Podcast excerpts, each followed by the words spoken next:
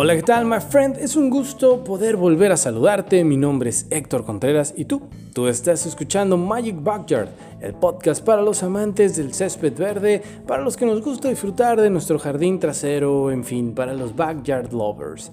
Y bueno, pues muchas gracias por los comentarios que nos han hecho, muchas gracias por las preguntas eh, que nos han enviado. Estaremos tomando todos estos temas y todas estas dudas y hablaremos de ellos en algún episodio. Pero el día de hoy, el día de hoy hablaremos de uno de los temas más importantes para nuestros jardines, la lawn irrigation.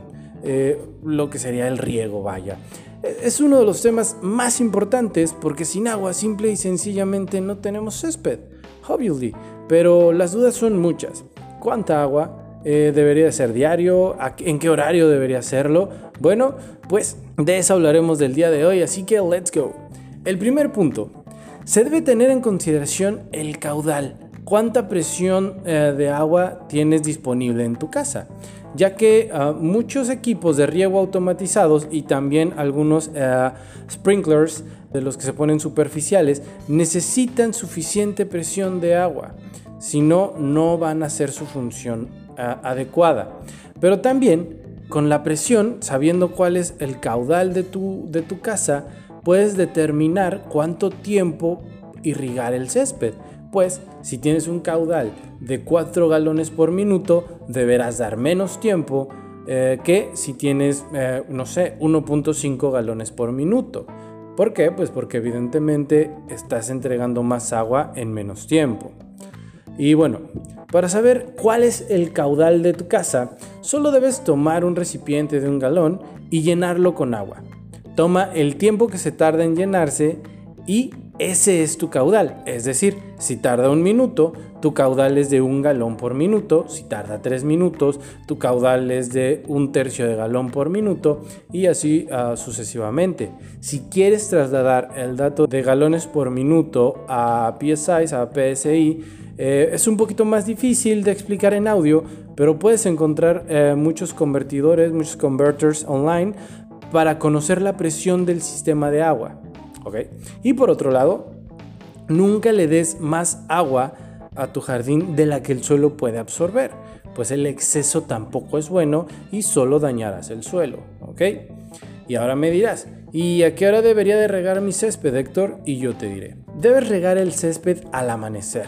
Así le darás tiempo al suelo de absorber el agua y no lo hagas por la noche, pues la humedad que se queda en las hojas del césped puede hacer que los hongos ataquen. Al mediodía tampoco debemos irrigar, pues podemos quemar las hojas del césped ah, por el efecto de lupa que se crea con las gotas de agua y el sol. Además, por el calor vamos a gastar más agua porque el agua se evapora más rápido. Así que el horario adecuado es por las mañanas. Antes de que amanezca ya tienes que estar irrigando tu backyard para que eh, tu jardín pueda aprovechar el agua y pueda aprovechar el sol también. Y bueno, el agua debe de penetrar profundamente en el suelo, pues debe de llegar hasta las raíces. Por eso es importante regar por un tiempo eh, más o menos considerable y hacer las long irrigations. Así también los, fertilizantes y los nutrientes pueden penetrar al suelo y son aprovechados por tu césped. La frecuencia depende del tipo de césped que tengamos, el tipo de suelo y debemos tener en cuenta la facilidad de drenaje del suelo, el tipo de tierra y la época del año. Si quieres ayuda profesional, busca en Facebook a nuestros amigos de Green Lawn Utah y a Toro Bravo Landscaping. Son unos expertos y gracias a ellos este podcast puede llegar a ti.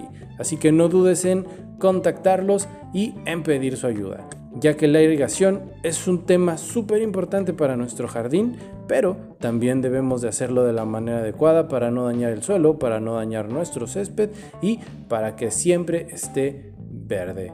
Así que muchas gracias por escucharnos una vez más, muchas gracias por escuchar este podcast, te mando un fuerte abrazo y hasta la próxima. See you later.